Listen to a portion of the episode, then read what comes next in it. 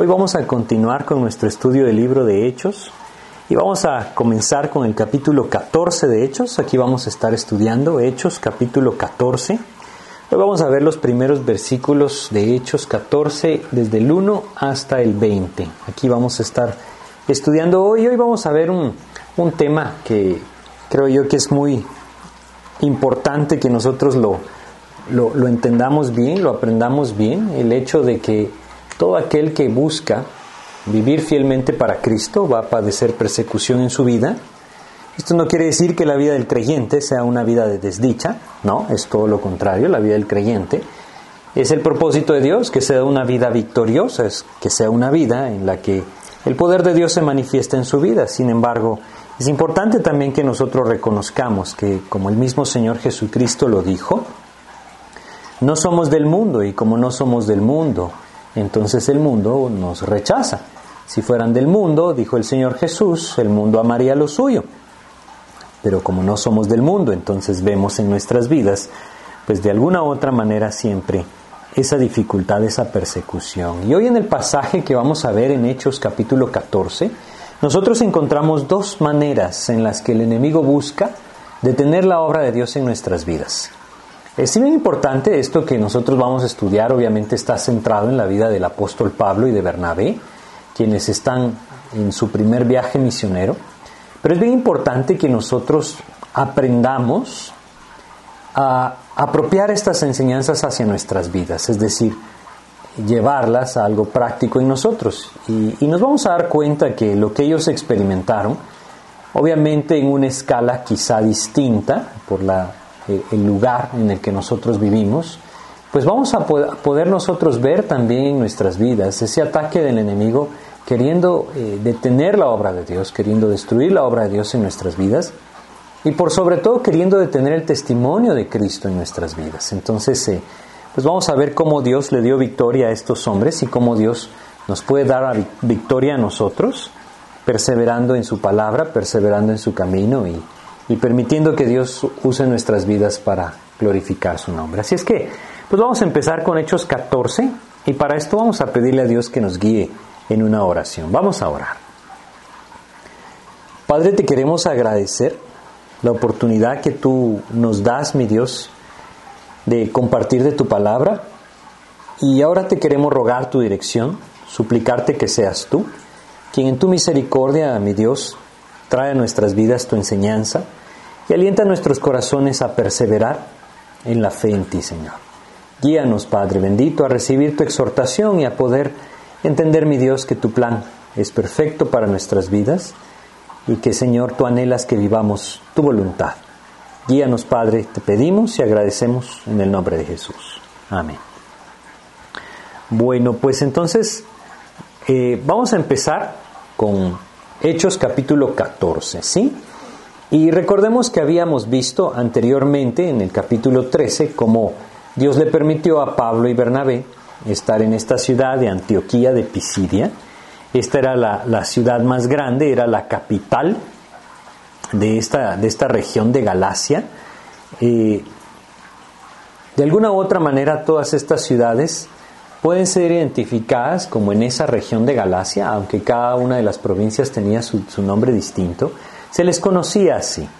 Entonces eh, vemos ahí cómo Dios le dio gracia a estos hombres para llevar el mensaje de salvación a Antioquía de Pisidia y ellos empezaron a, avanzar. Después de dejar esta ciudad, siguieron moviéndose, adentrándose hacia esta región. Toda esta región también es conocida o era conocida en ese tiempo como Asia Menor y vemos entonces muchas referencias a este tiempo en la vida del apóstol Pablo, en las epístolas, cuando él escribe después, entonces vemos muchas referencias de lo que Dios le enseñó y de las cosas que Dios le permitió en este lugar.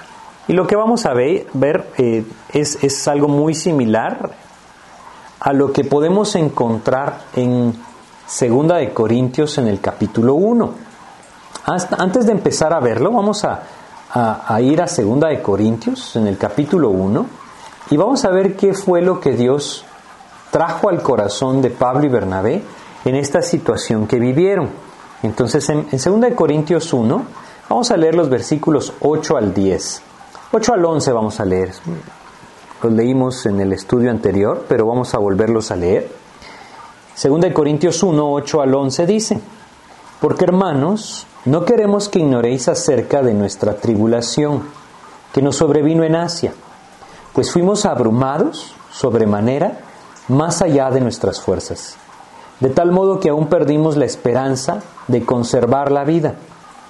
Pero tuvimos en nosotros mismos sentencia de muerte, para que no confiásemos en nosotros mismos, sino en Dios que resucita a los muertos, el cual nos libró y nos libra, y en quien esperamos que aún nos librará de tan gran muerte. Cooperando también vosotros a favor nuestro con la oración, para que por muchas personas sean dadas gracias a favor nuestro por el don concedido a nosotros por medio de muchos. Él habla aquí entonces de que Dios les enseñó esto por medio de la prueba que vivieron en esta región de Asia Menor, que no solamente fue en esta ocasión, sino vamos a ver más adelante que también vivieron más pruebas, pero sin duda incluye esta. Dios les enseñó a confiar solamente en Él. Enfrentaron cosas tan duras, tan difíciles, tan imposibles para vencer en fuerzas humanas, que esto les llevó a definitivamente descansar única y exclusivamente en el poder de Dios. Lo hemos platicado, muchas veces debemos entender que así es como Dios quiere enseñarnos. Que Él nos lleva muchas veces a situaciones en las que nosotros pues no tenemos mayor cosa que hacer, realmente no tenemos nada que hacer. Y es ahí en donde nosotros podemos aprender una verdadera dependencia del Señor y vamos a ver su fidelidad. Lo maravilloso es entender esto. Dios quiere usar nuestras vidas. Vivimos en un tiempo en, el en donde la necesidad del Evangelio es evidente. Por todos lados las personas buscan esperanza. Y de alguna u otra forma Dios está abriendo puertas en lugares donde Dios no había abierto puertas quizá antes para nuestras vidas. Y es ahí en donde nosotros debemos dar ese paso al frente y saber que a pesar de que venga la dificultad, la persecución o tantas cosas que Dios pueda permitir, Nuestros corazones pueden afirmarse para alcanzar personas para Cristo. Ese es el plan. Ahora, siempre debemos tener muy en cuenta algo. Tenemos un enemigo. El mismo enemigo busca destruir todo aquello que glorifica a Dios. Y si nuestras vidas empiezan a ser un testimonio claro del poder de Cristo y empezamos a abrir nuestras bocas para ganar almas para Cristo, pues debemos entender que entonces la batalla o la persecución va a arreciar. Pero ahí es donde más vamos a poder ver y comprender el poder de Dios. Y ese es su deseo. Entonces, eh, vamos a empezar a leer este pasaje, ¿no? Nuevamente recordemos que después de estar en Antioquía, Pablo y Bernabé continúan su viaje por Asia Menor. Y entonces ellos siguieron avanzando perdón, hacia las ciudades de la región y llegaron a Iconio, ciudad en donde Dios les abrió la puerta del Evangelio y les dio gracia para alcanzar almas para Cristo. Vamos a leer el primer versículo de Hechos 14, aquí encontramos esto.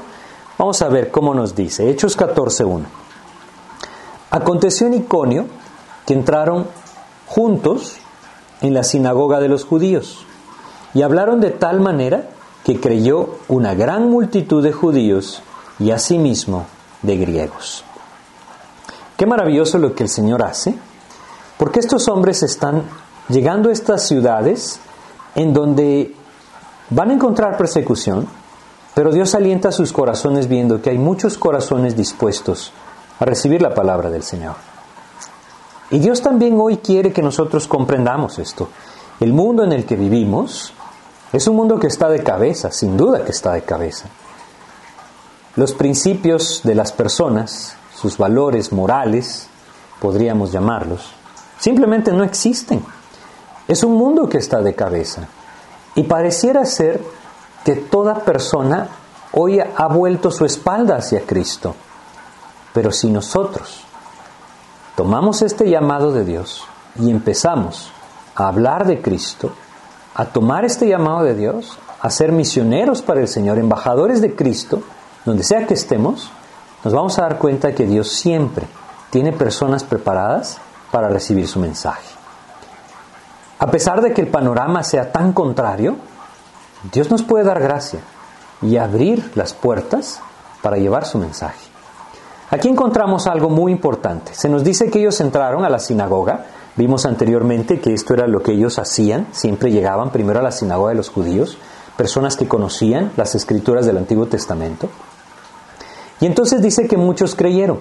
Pero la última parte del versículo 1 nos dice, y asimismo de griegos. Aquí la palabra cambia. Anteriormente habíamos visto que la palabra griegos en el libro de Hechos hasta acá se había referido a los helenistas, judíos helenistas, es decir, judíos que habían vivido entre los griegos o entre la cultura griega y habían apropiado su idioma, entre otras costumbres. Pero esta palabra ya no se refiere a ellos. Esta palabra griegos es distinta en el original y esta palabra nos habla de gentiles. Todos aquellos que vivían bajo la influencia de la cultura griega, pero que no eran judíos. Entonces vemos algo maravilloso. Ahora el Evangelio está impactando, como lo hizo en Antioquía de Pisidia, está impactando también a los gentiles. Aquellos hombres que habían crecido dentro del paganismo griego, lleno de dioses falsos, llenos de imágenes, llenos de idolatrías, llenos de mitología, de leyendas y de tantas cosas que habían sido sembradas en su mente y en su corazón, escuchan el mensaje de la esperanza de salvación en Cristo y empiezan a poner su fe en Jesús. Saben, muchas de las cosas que nosotros hoy escuchamos e incluso aprendemos en cuanto a las ciencias, filosofía, el pensamiento humano, muchas de las cosas que nosotros hoy tenemos y que se enseñan en las universidades hoy, provienen del pensamiento griego. La cultura griega ha alargado su influencia hasta nuestros días el pensamiento griego sigue siendo la cuna de todo el surgimiento del pensamiento humano. Es decir, a lo que voy con esto es, a veces pensamos que nuestros días han avanzado mucho en cuanto al pensamiento y por lo tanto están muy lejos de volverse al Evangelio de Cristo. Pero estos hombres vivían en la cuna del pensamiento. Era tan fuerte la corriente del pensamiento griego que los mismos romanos apropiaron mucho del pensamiento griego. Realmente los romanos lo único que hicieron fue copiar la cultura griega. Entonces, eh, les comento esto para que comprendamos la situación.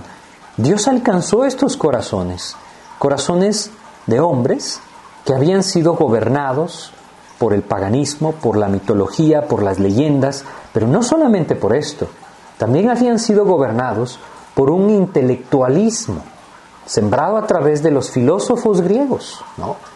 Recordemos grandes maestros de, los imperios griegos que han influido mucho en el pensamiento. Estos hombres estaban influidos por esto. Y lo que estoy tratando de, de mostrarles es que no hay lugar, no hay corazón que Dios no pueda impactar. No importa cuánto se haya metido en un pensamiento lejos de Dios, Dios siempre tiene la manera de quebrantar un corazón. Y lo importante es que nosotros entendamos que eso, eso no nos toca a nosotros.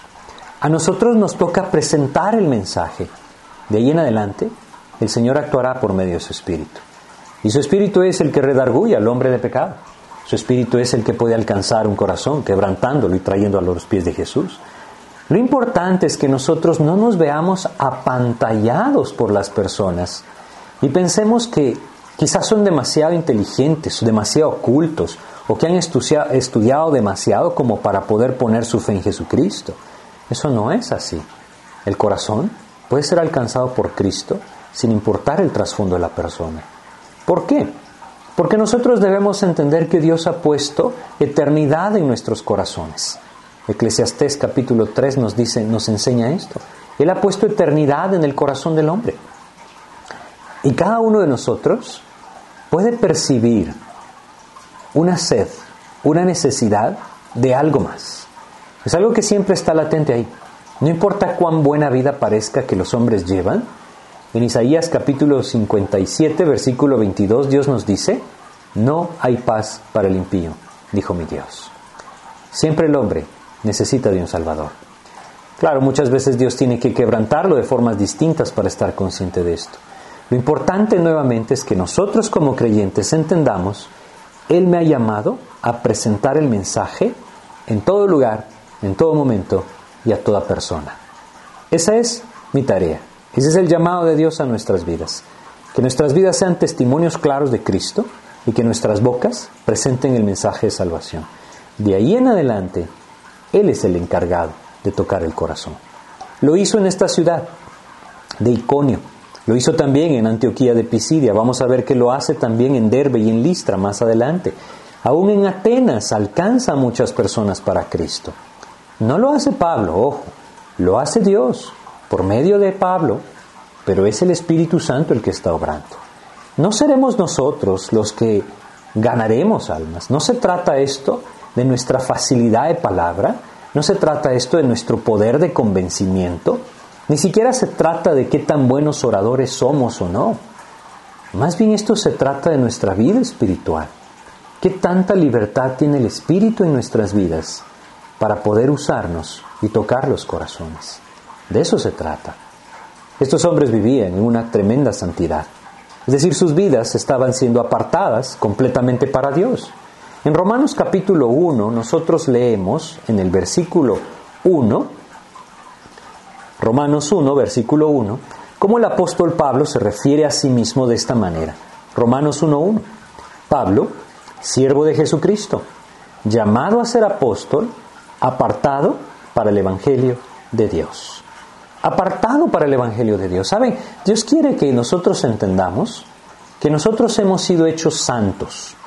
Posicionalmente hablando, esto no quiere decir que no pecamos, ni que no nos confundimos, ni que somos perfectos. Hoy hay un mal entendimiento de esta palabra, lastimosamente debido a las religiones tradicionales que hacen de esta palabra casi una divinidad. Pero la Biblia no habla de esto. La Biblia habla de que todo creyente es hecho santo en Cristo. ¿Qué quiere decir? Quiere decir apartado para Él. Nuestra vida ahora es de Él. Nuestras vidas han sido tomadas y son suyas, están en sus manos. Nosotros debemos entender que también hemos sido apartados para Cristo. Y si hemos sido apartados para Cristo, debemos comprender que también hemos sido apartados para el Evangelio de Cristo para ser portadores de su mensaje. Esto nos debe llevar a profundizar en nuestra intimidad con el Señor Jesucristo, a buscar esa santidad que a través de su palabra Él puede traer a nuestras vidas por medio de la presencia de su Espíritu. La idea es que nosotros entendamos que el Espíritu hace la obra. Él usa nuestras vidas. Y para que el Espíritu haga la obra a través de nuestras vidas, debe tener completa libertad para gobernarnos.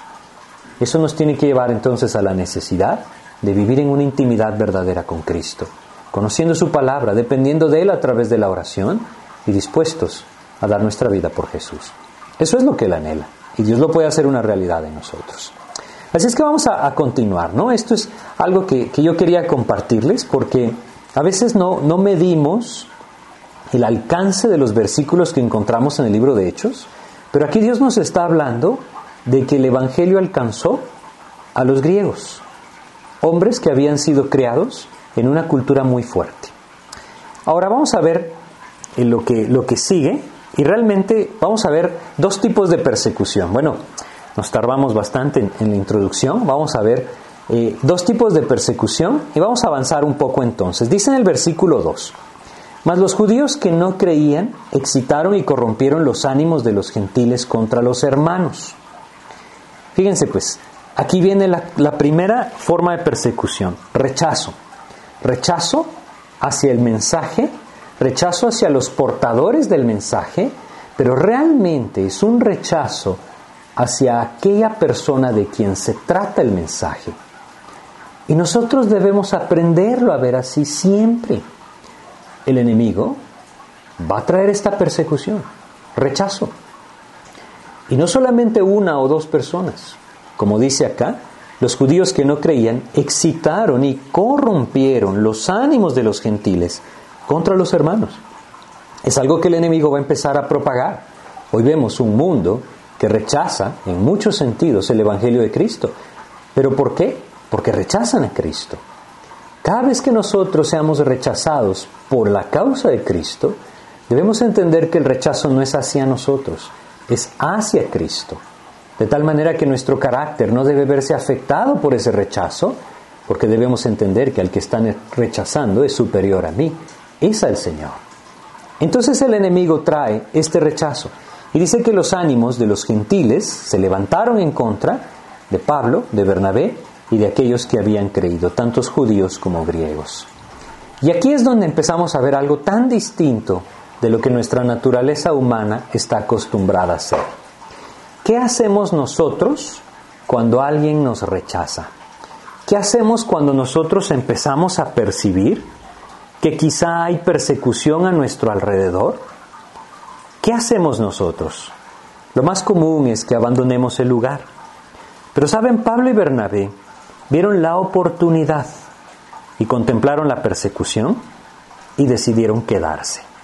En Hechos capítulo 14, versículo 3 nos dice, algo que solo el Espíritu de Dios les pudo guiar a hacer.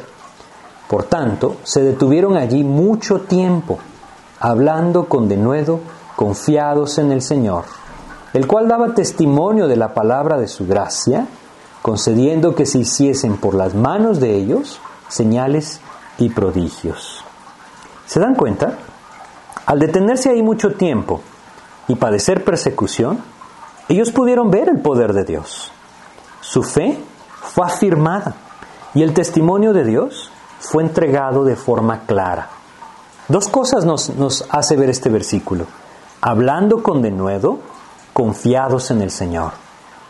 Esta es la manera en la que Dios anhela usarnos. Saben, Él no ha prometido, no ha prometido que no habrán dificultades. Él no prometió eso. Lo que Él prometió es aún más maravilloso. Lo que Él prometió es estar con nosotros siempre. Recordemos Mateo capítulo 28.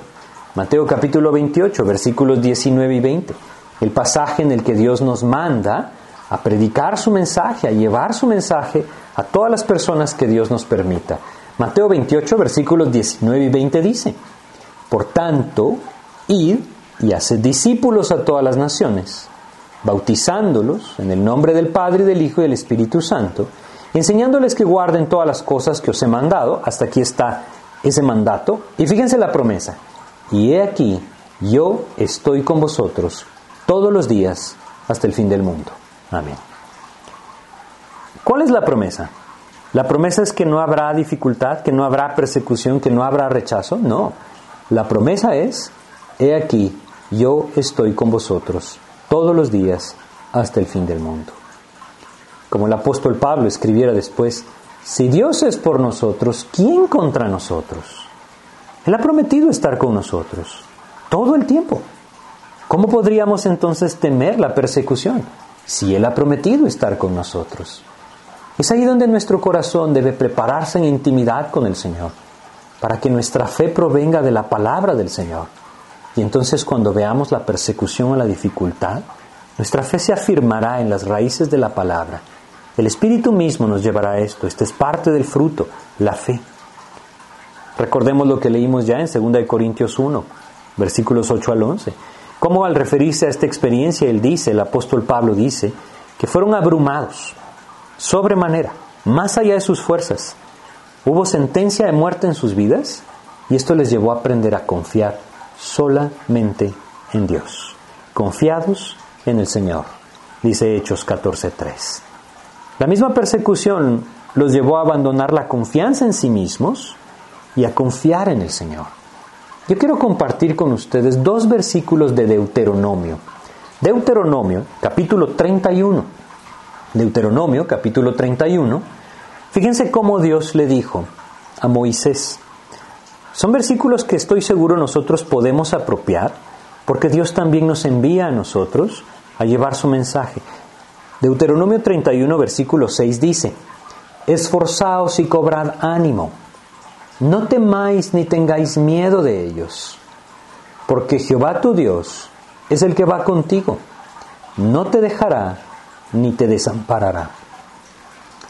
Eso es lo que vemos antes en Mateo 28.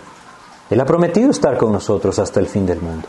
No te dejará ni te desamparará. Versículo 8 ahora de Deuteronomio 31.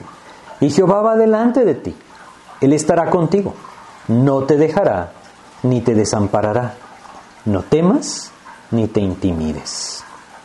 Bueno, son las palabras que Dios le dio a Moisés para que las transmitiera a Josué. Josué va a entrar a la tierra prometida. Él es el que Dios tomó para poder guiar a este pueblo, apropiar sus promesas. Es lo mismo en nuestras vidas. El Señor anhela que apropiemos sus promesas. Él sabe que enfrentaremos dificultades porque el enemigo va a luchar para que el mensaje de Cristo no se manifieste en nuestras vidas y no pueda alcanzar a los demás. Es ahí donde debemos estar seguros. Él ha prometido estar con nosotros. Esto puede llevarnos a hablar con denuedo, es decir, con toda libertad y a confiar solamente en el Señor. Vamos a continuar con Hechos 14. La primera persecución entonces empezó y lo único que Dios hizo con esto fue avivar el corazón de los creyentes para quedarse ahí mucho tiempo, hablando la palabra de Dios y ganando más personas para el Señor.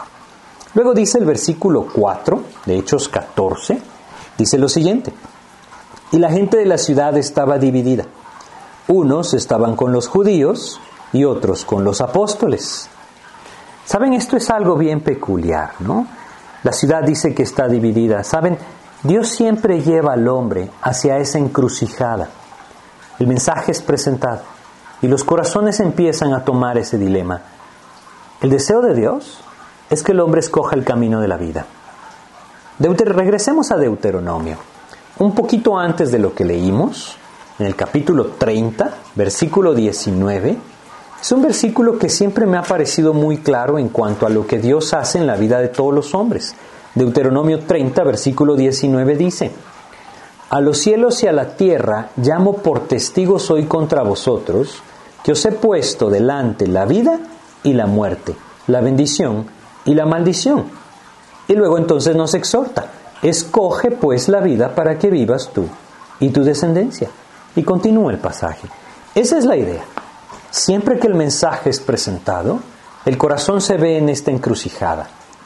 La vida o la muerte, el bien o el mal. ¿Creo en Cristo? Le rechazo a Cristo. Nosotros debemos entender que la obra es del Espíritu. Y también debemos comprender que hablar de Cristo, testificar de Cristo, evangelizar, no es sinónimo de cosechar. Muchas veces la tierra apenas es removida. En otras ocasiones la palabra solo es sembrada. En otras ocasiones es regada. Llega el momento en que hay fruto y podemos cosechar. Pero el trabajo es del Señor. Nuestra tarea es dar a conocer su mensaje. Y Él entonces llevará a los corazones a ese entredicho y debemos orar por ellos para que Dios les lleve a escoger el bien. Saben, esto que vemos aquí es maravilloso porque hay dos hombres que están haciendo templar estas ciudades. No son ellos realmente, ¿no? Es el Espíritu de Dios.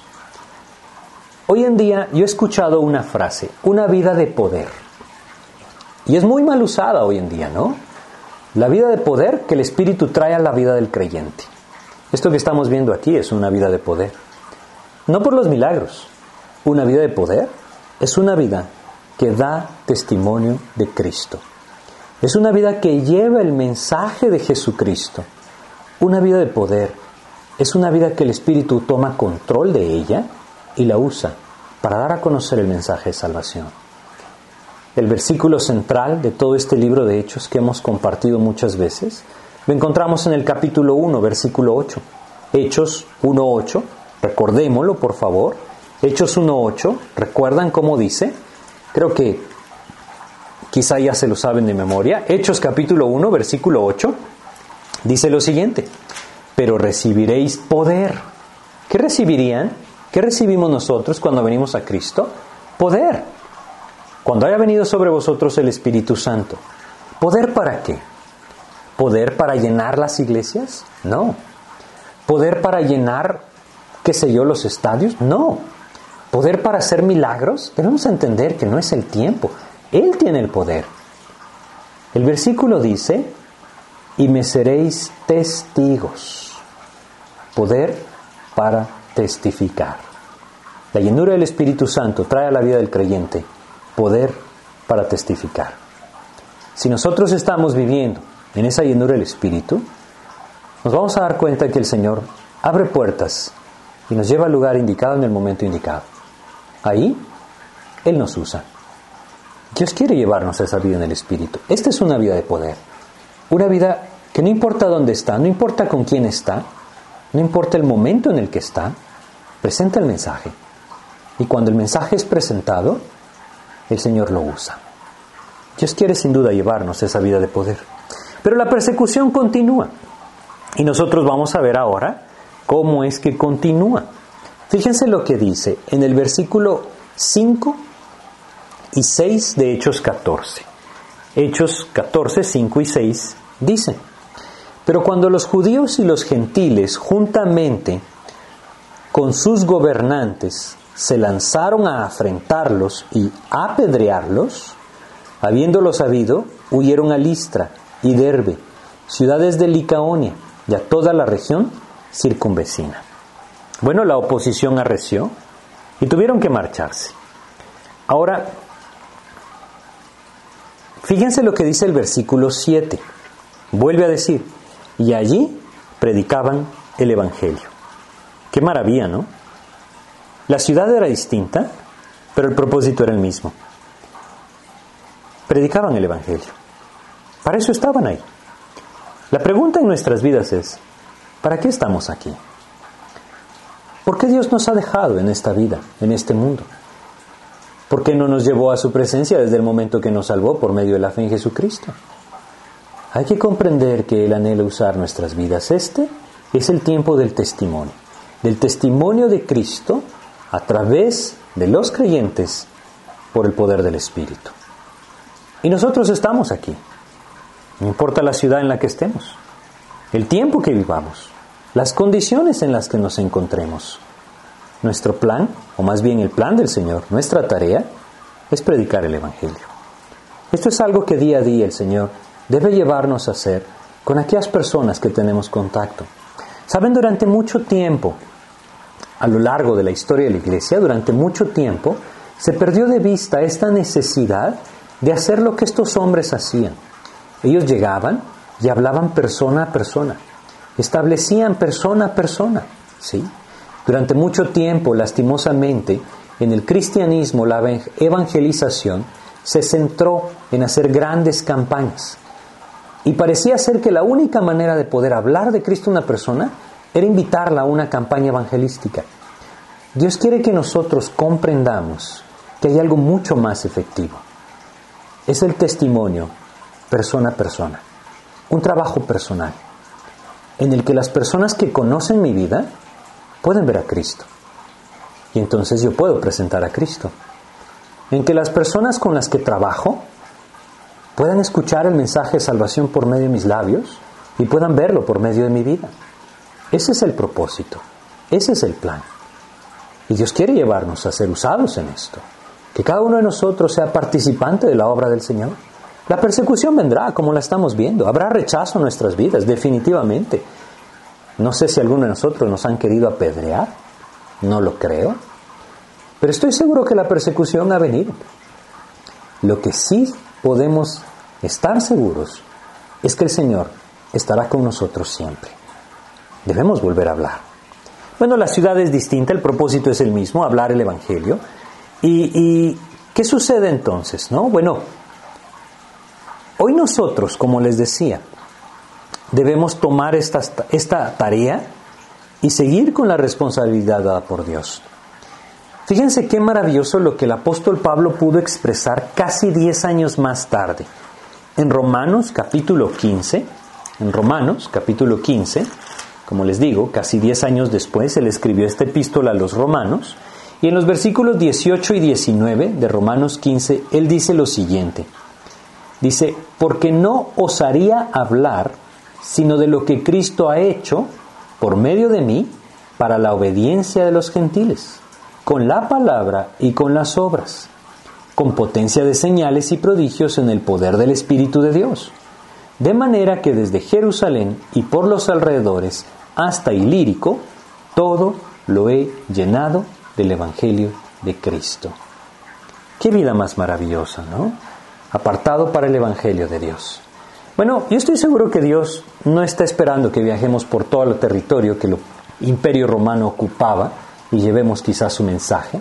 Quizás no sería imposible intentarlo siquiera. Pero ¿qué tal de nuestro lugar donde vivimos? ¿Puedo yo decir, he llenado todo el vecindario del Evangelio de Dios? ¿Qué tal nuestro lugar de trabajo?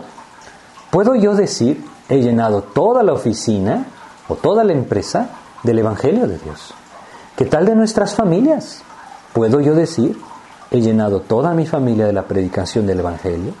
Ese es el plan. Y el Señor nos está llamando a esto. Debemos entender nuevamente, la persecución va a venir, el rechazo va a estar ahí. Ellos se movían de ciudad y el propósito seguía siendo el mismo. Dios quiere que apropiemos esto, ¿no?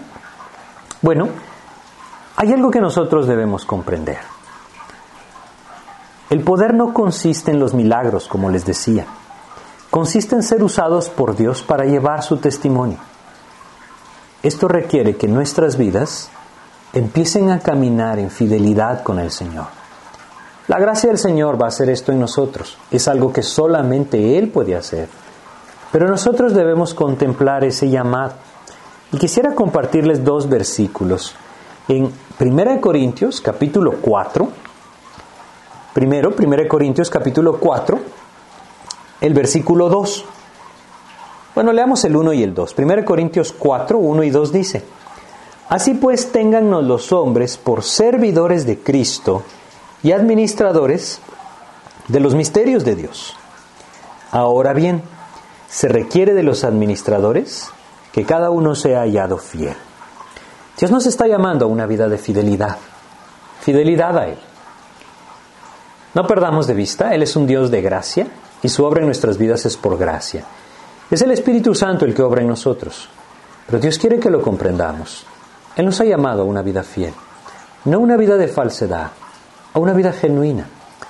En 2 de Timoteo, capítulo 2 de 2 de Timoteo, el apóstol Pablo nuevamente le hace ver a Timoteo la gran necesidad que hay para que el mensaje siga siendo esparcido por todas las naciones. Segunda de Timoteo capítulo 2 dice, vamos a leer los dos versículos, el 1 y el 2, dice lo siguiente, tú pues hijo mío, esfuérzate en la gracia que es en Cristo Jesús. Cabe resaltar que no es un esfuerzo propio, no es un esfuerzo personal, es esforzarnos en la gracia que es en Cristo Jesús, es decir, ocuparnos de cultivar nuestra intimidad con el Señor.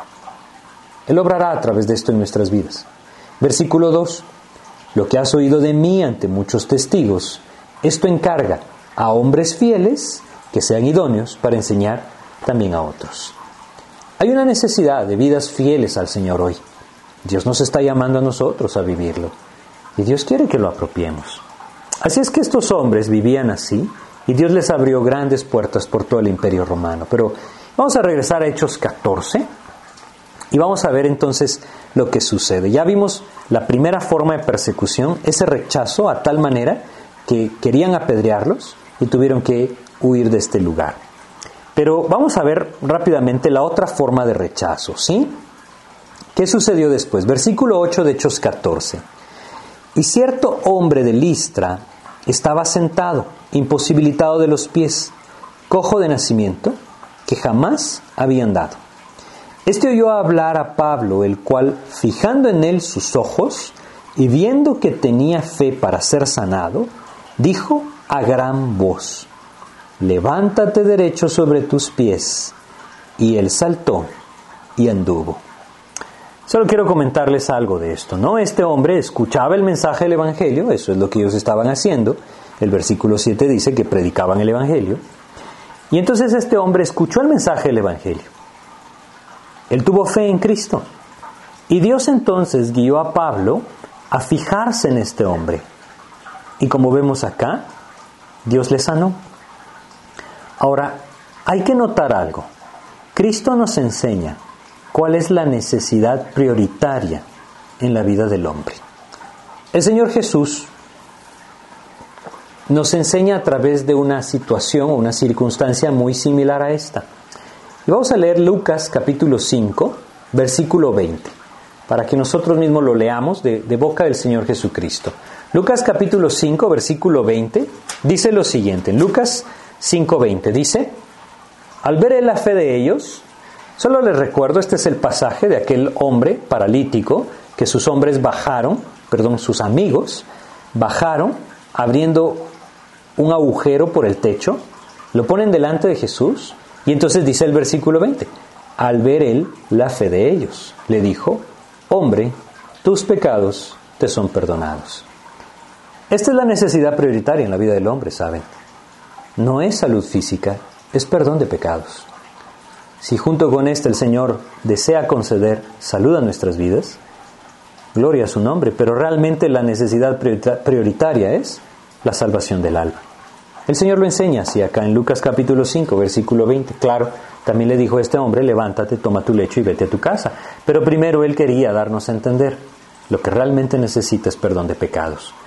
Sin duda es lo mismo con este hombre cojo que leemos en Hechos 14, y es lo mismo en la vida de todos nosotros. A veces pensamos que la necesidad de los hombres es otra cosa, pero nadie tiene una necesidad más grande que la salvación de su alma.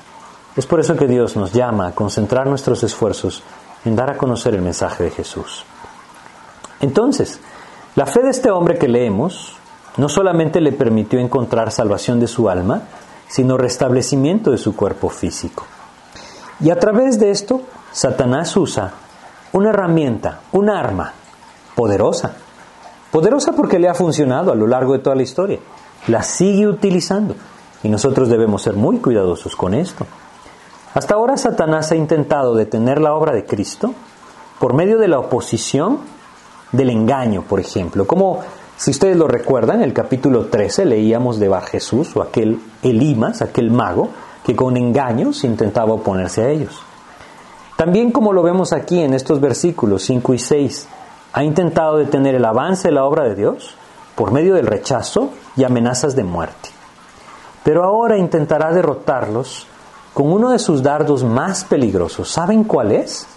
La adulación, el enaltecimiento del corazón, el sembrar el orgullo en el corazón del creyente, el buscar que el corazón del creyente se enaltezca.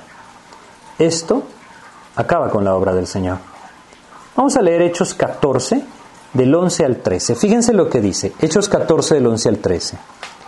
Entonces la gente, visto lo que Pablo había hecho, alzó la voz diciendo, en lengua licaónica, dioses bajo la semejanza de hombres han descendido a nosotros.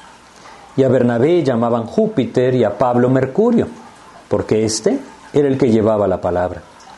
Y el sacerdote de Júpiter, cuyo templo estaba frente a la ciudad, trajo toros y guirnaldas delante de las puertas y juntamente con la muchedumbre quería ofrecer sacrificios.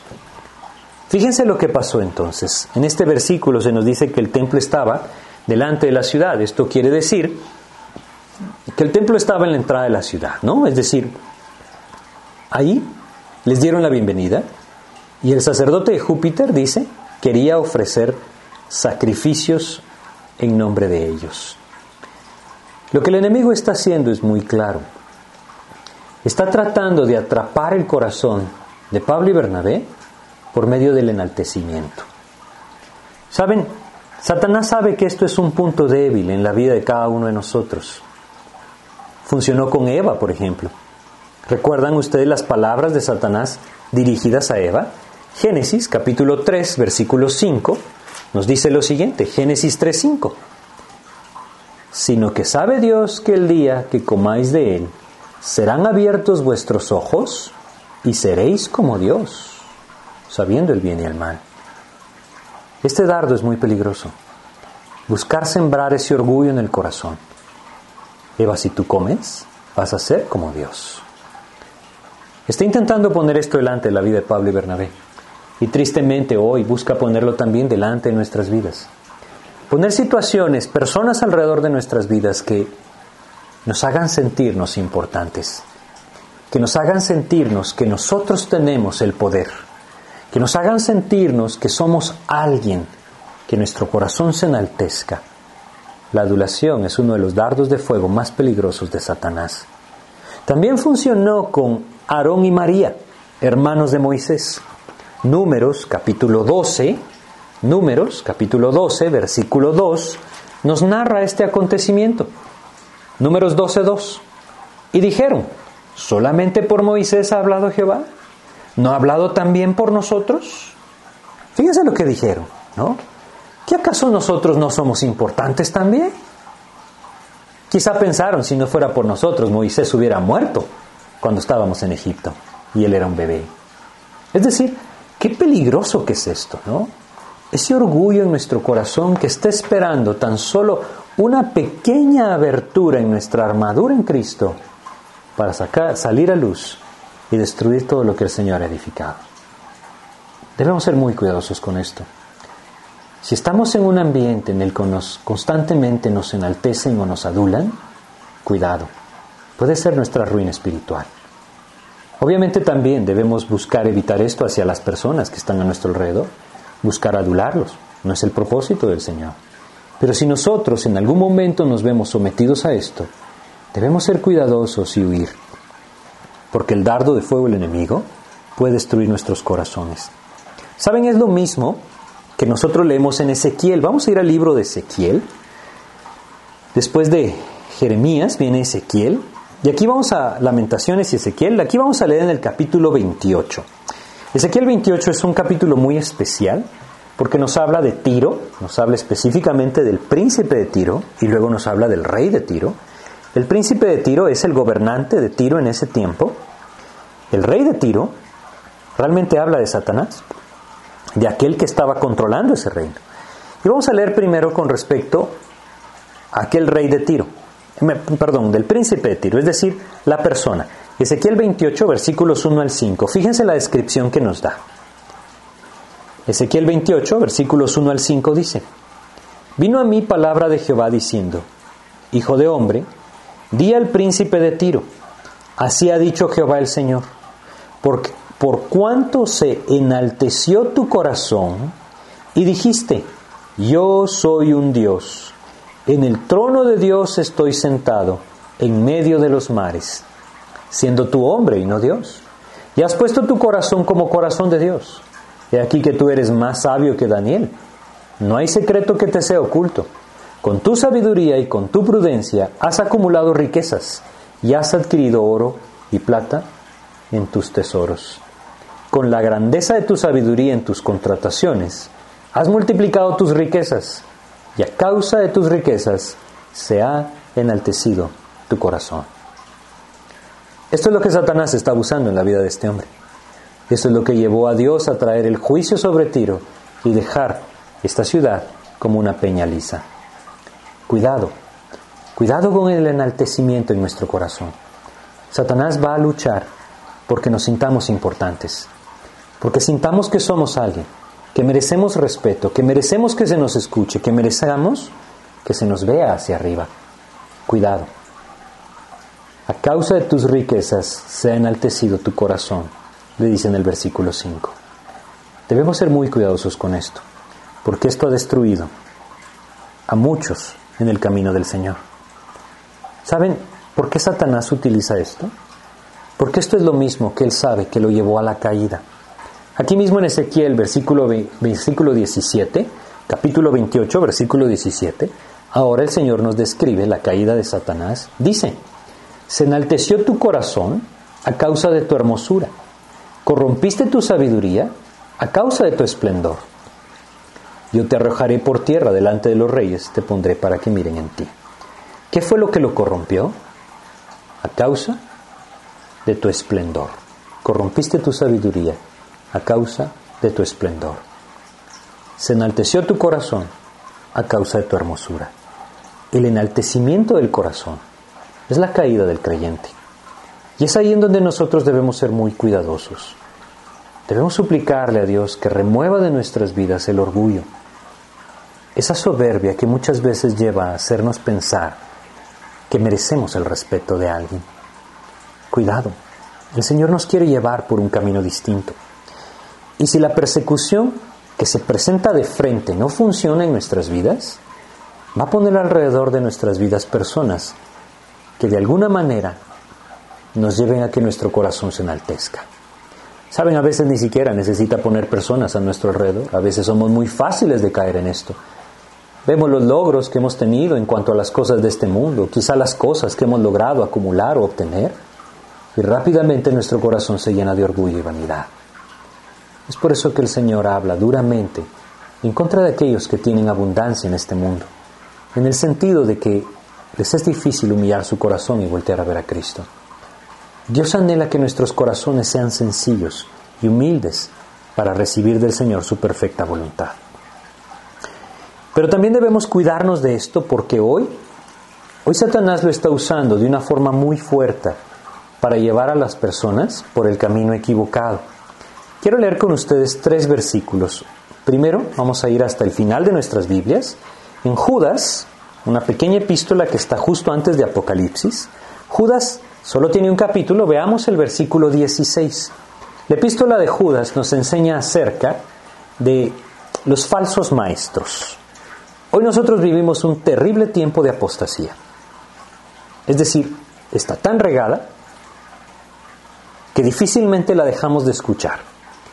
Pero fíjense lo que Judas 16 nos dice, versículo 16 de la epístola escrita por Judas dice, estos son murmuradores, murmuradores, querellosos, quiere decir que se quejan por todo, que andan según sus propios deseos, cuya boca habla cosas infladas, adulando a las personas para sacar provecho. Ojo con esto, ¿no? Hoy en día existen muchos falsos maestros que están haciendo esto. Siguen según sus propios deseos, pero hablan cosas infladas, adulando a las personas para sacar provecho. Si escuchamos esto hay que apartarnos del lugar, porque esto puede significar nuestra caída en la vida en Cristo. Vamos ahora un poco antes, un poco antes de la epístola de Judas, está segunda de Pedro, ¿sí? Segunda de Pedro capítulo 2, versículo 18. Segunda de Pedro 2, 18 dice, pues hablando palabras infladas y vanas, seducen con concupiscencias de la carne y disoluciones a los que verdaderamente habían huido, de los que viven en error. Habla también de los falsos maestros que hablan palabras infladas y vanas y seducen con el deseo de la carne a aquellos que habían huido del error. Cuidado con esto. Debemos estar atentos a la palabra de Dios. Por último, en segunda de Timoteo, segunda de Timoteo capítulo 3, Vamos a leer solo la primera parte del versículo 2. Según de Timoteo 3, la primera parte del versículo 2 es la primera característica que Dios menciona de los hombres que vivirán en los últimos tiempos, que él mismo llama tiempos peligrosos.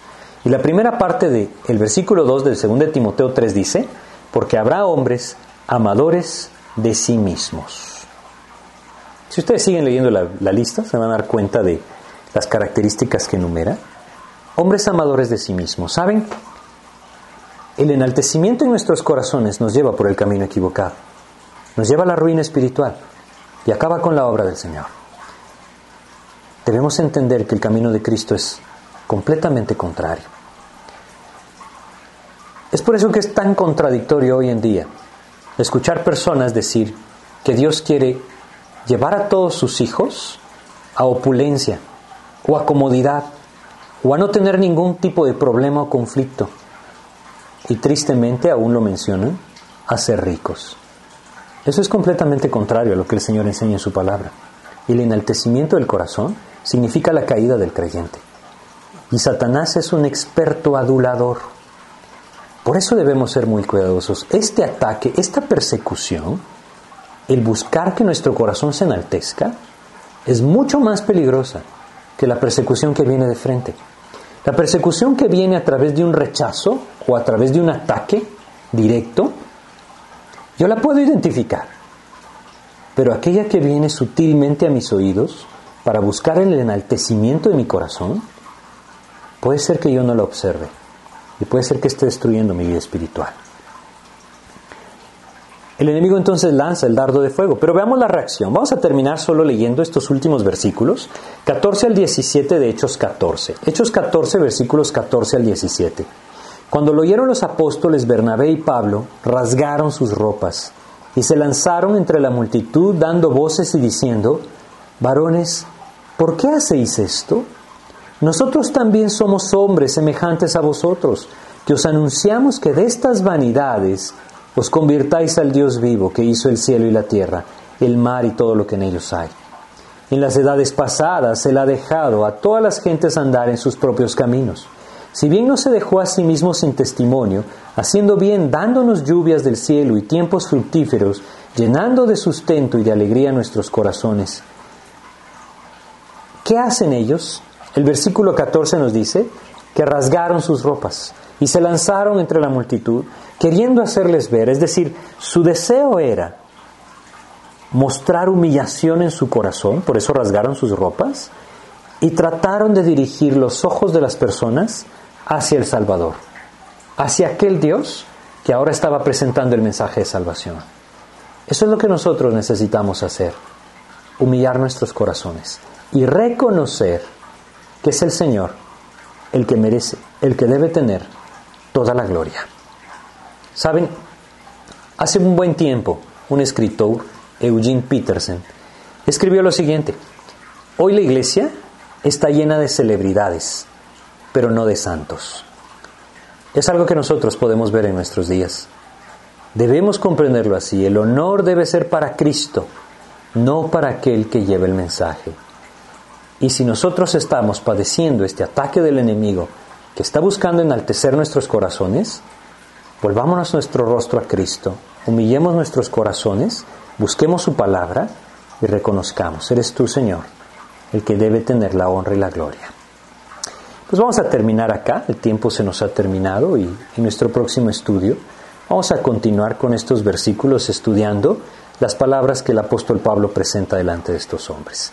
Entonces tengámoslo claro, ¿no? Satanás va a buscar detener el avance de la obra de Cristo en mi vida.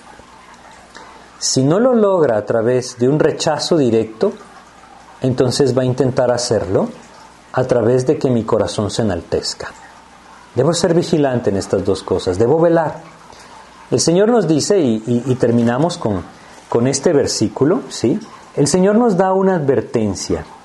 Eh, él nos dice que debemos conocer cómo el enemigo hace o planifica sus ataques para que no nos sorprenda. Y vamos a terminar con este versículo, está en 2 de Corintios, en 2 de Corintios capítulo 2, el versículo 11. 2 de Corintios capítulo 2, versículo 11 dice lo siguiente, dice acá,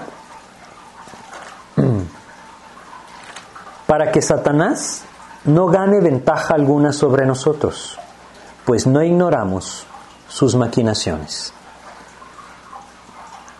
El enaltecimiento de nuestro corazón es algo que tristemente muchos creyentes ignoran hoy. Si nosotros lo ignoramos, el enemigo nos va a tumbar. Vamos a orar para pedirle a Dios su dirección en esto. Padre, te queremos agradecer, mi Dios, por tu palabra y por la oportunidad que nos das de meditar en ella. Y te queremos pedir tu ayuda también, Señor, para que nuestras vidas estén siempre velando, para que seamos vigilantes, Padre, estemos atentos a tu palabra. Ayúdanos, Señor, a comprender tu plan para nuestras vidas, donde sea que estemos, Señor, que entendamos que tu plan es que esa vida que tú nos puedes dar y anhelas darnos, una vida llena de tu espíritu, nos lleve a ser usados por ti y a dar testimonio de ti, Señor. Ayúdanos pues, Padre, a comprender que tú no has prometido que no, haya, no habrá dificultad, sino que has prometido lo más maravilloso, que estarás con nosotros hasta el fin del mundo. Ayúdanos a confiar en ti, Señor, y a no ignorar estos ataques, el rechazo y la adulación. Líbranos, Padre, de que nuestro corazón se enaltezca. Manténnos humillados, Señor. Te agradecemos, pues, Padre, y ponemos nuestras vidas en tus manos en el nombre de Jesús. Amén, Señor. Pues muchas gracias por su atención. Que Dios les bendiga.